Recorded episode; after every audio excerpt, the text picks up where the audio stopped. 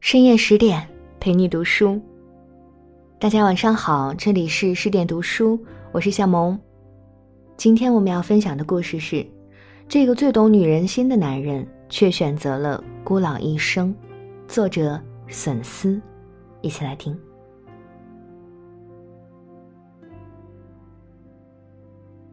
独居北京后的一个寻常夜晚，台湾词人姚谦。从睡梦中醒来，起身去上厕所。迷糊间看到父亲站在面前，于是便问道：“爸，你怎么来了？”几秒钟之后，他猛然发觉有些不对劲儿，原来那是站在镜子前的自己。姚谦瞬间清醒过来，那一晚，他坐在沙发上失眠到天明，他第一次觉得自己老了。于是，在五十岁前后，姚谦决定从唱片行业提前退休，把更多时间放在了旅行、阅读和写作上。年轻时总会问自己未来要如何如何，但当你进入四五十岁，这个问题就变成了我还剩多少时间。于是他开始频繁规划全球旅行，去巴黎，去墨西哥，去爬非洲的乞力马扎罗山。乐此不疲，时不待我，只因担心自己六十五岁之后会经不起长途飞机的折腾。而那让他曾经赖以为生的写歌工作，反倒成了茶余饭后的副业。以前常合作的老熟人，现在都不太给他们写了。遇到有特色的音乐人和新人，才会偶尔动笔。随着年岁远去的。还有那一些靠写歌就能出人头地的好日子。八十年代到零零年代，华语乐坛最繁荣的二十多年里，与姚谦合作过的天王天后排起长龙。年代远些的有梅艳芳、张国荣、林忆莲、王菲、张学友、张清芳。近些的有李玟、刘若英、王力宏、萧亚轩、蔡健雅、赵薇，凡此种种，名单足以撑起华语乐坛大半壁江山。期间写了六百多首歌，造就经典曲目如《我愿意》《如果爱》，最熟悉的《陌生人》《味道》等，也大多脍炙人口，经久不息。那时的歌手们。以台湾团队制作唱片为高品质保证，姚谦则是其中的佼佼者。大牌如张国荣，一九九八年做第二十一张专辑《Printaps》时，也要事先打电话拜会姚谦，说：“冒昧打扰您，因为您答应为我写歌。”张国荣打这通电话的时候，姚谦刚刚坐上国际唱片巨头百代公司亚太区总经理的位置。当时尚处于华语唱片业巅峰的尾巴，百万唱片销量并非罕见，新人王歌手也总能不时涌现。总而言之，此时的唱片公司还算滋润。早在1989年，姚谦还是点将唱片公司小职员时，老板在年会上塞给他一张98万元新台币的支票，那是歌曲的版税钱。此时距离他入行不过三四年。拿着四五万的月薪，竟以为写歌只是本职工作，不知道还有钱拿。天降一笔巨款，不知如何挥霍，还是妈妈提醒姚谦买房啊。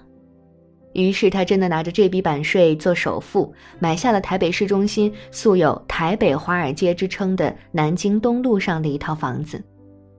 几年后，房价果然大涨，他又趁机卖出，成功换房住进豪宅。此番人生跃迁的盛景，让这个从台南走出来的眷村子弟不禁感慨：“我走得太顺利了。”八十年代初，从工业专科学校毕业后，姚谦的第一份工作是汽车销售员，跑业务多在外应酬，不幸患上胃溃疡，不得不回家静养足足半年。二十出头的年纪，若是闲来无事，不免爱思考人生。养病期间，翻看许多电影和书籍之后，姚谦终于想明白一件事：人还是要选自己喜欢的事情。于是他把再次求职的目标聚焦于三个行业：出版、音乐、电影。痊愈之后，只身北上，先在餐厅做了半年美工，最终应聘成功，加入一家唱片公司，就此进入了自己喜欢的行业。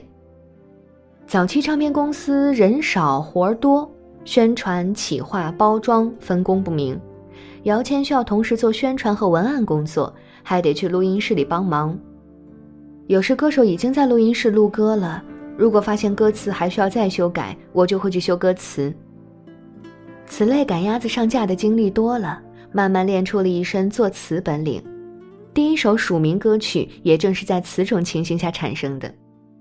一九八八年制作当红歌手江淑娜的新专辑，已经约好第二天要在录音室录歌，头天晚上作词者却交不了稿。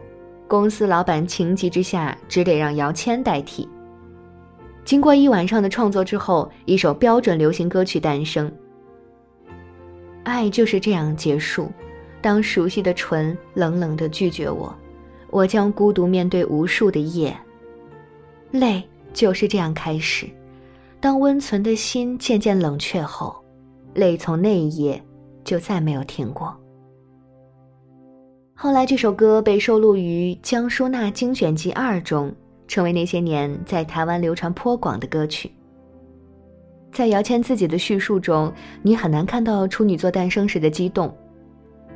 坦白讲，现在看来写这首歌是很技术性的，设定了是悲伤情歌，江淑娜当时的定位也是苦淡型，所有都是设定好的，流水线下的标准产品。这是他给出的定位，言简意赅。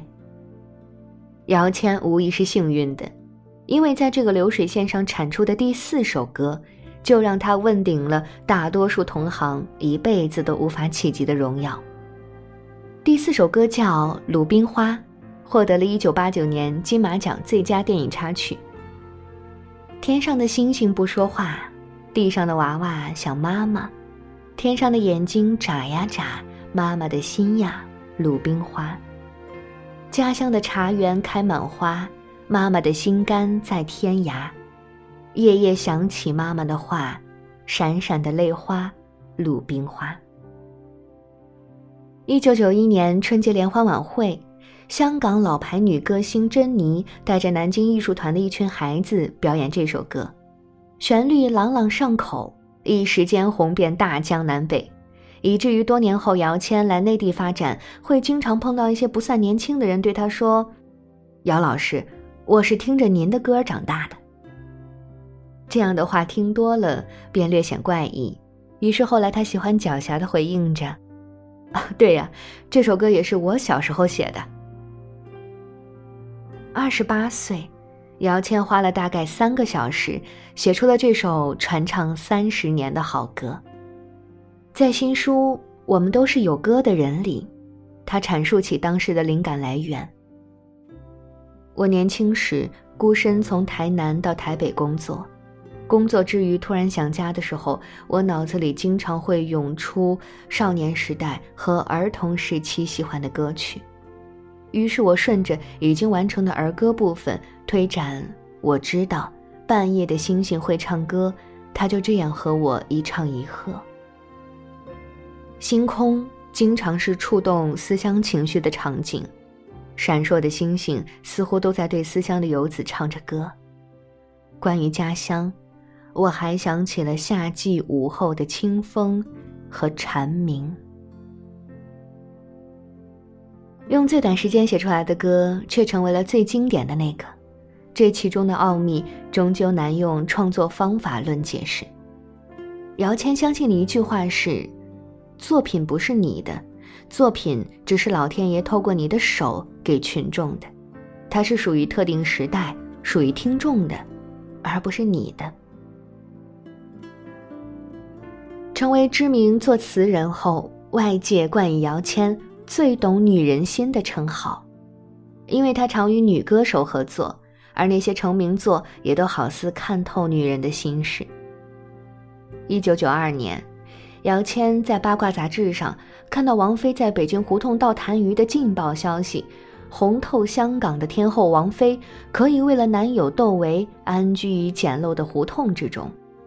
这样的爱情让姚谦深受感动，于是他提笔写下：“我愿意，愿意为你，我愿意为你，我愿意为你忘记我姓名，就算多一秒停留在你怀里，失去世界也不可惜。”字词之间看出对微妙情感的洞察，这或许师承于姚谦最喜欢的作家张爱玲。当年刘若英出演讲述张爱玲生平的电视剧《她从海上来》，姚谦特地为她写了一首歌曲《原来你也在这里》，歌名即出自张爱玲的短篇小说《爱》。请允许我尘埃落定，用沉默埋葬了过去。满身风雨，我从海上来，才隐居在这沙漠里。歌词讲的是张爱玲在加州沙漠附近隐居的晚年。在姚谦看来，张爱玲的爱情总是缺少缘分。终其一生，小说里那句经典的“哦，你也在这里吗？”张爱玲始终没有找到合适的人可以说出来。给辛晓琪写的味道，则是身边女性朋友的故事。恋爱时最讨厌男友一身烟味儿，但分手之后，他才发现自己会怀念起那个味道，其实是在怀念那个人。想念你的笑，想念你的外套，想念你白色袜子和你身上的味道。我想念你的吻和手指。淡淡烟草味道。记忆中，曾被爱的味道。很多人认为我擅长写女性观点的歌词，其实我只是将观察到的想法换成女性第一人称来检查，用女性的观点审视男性。回想我在爱情里曾表现出来的行为，可能会让女性有什么感觉？喜欢、感动。还是觉得受伤。在新书《我们都是有歌的人》中，他解释自己为何懂女人。难道就没有动用过自己的感情经历吗？曾经也是有的。姚谦在三十多岁时谈过一场恋爱，对方后来离开了，他很舍不得，写了一大叠情书想要挽回，对方没有回应。于是，情书幻化成萧亚轩的最熟悉的陌生人，李玟的答案，江美琪的那年的情书，蔡健雅的纪念。两年感情赚足成本，写了许多歌，够了。姚谦自嘲道：“写了一辈子情歌，他却说自己会孤独终老。我对独处的需求高于常人。”希望时间更多是自己的，而不是跟别人相处。到后来，姚谦竟有些庆幸自己的感情没有着落，不然怕耽误人家。想让现在的姚谦再写出像以前那样的情歌，已经不太可能了。两年前接受封面新闻采访时，他说：“我已经五十六岁了，还乔装二十八岁。”写二十八岁的情感，我自己都觉得有点矫情。这样的逆生长书写，让我很倦怠。纵然大众对他的期待仍是写出更多的味道和我愿意，他也坚决拒绝这种不合时宜。相反的，与陈粒、吴彤这样小众独立音乐人的合作渐渐多了起来。进入千禧年后。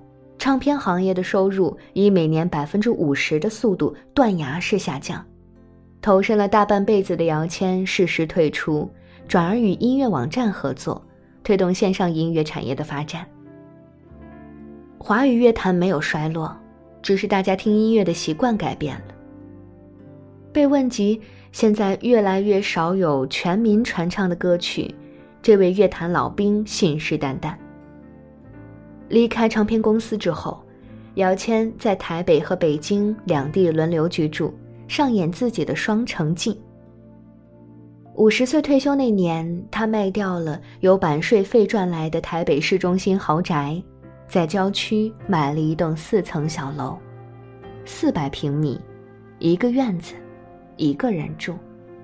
屋中布满这些年来收藏的艺术品，浴室装上防滑扶手，楼梯备有自动升降椅，仿佛一切都已为独居老年生活未雨绸缪。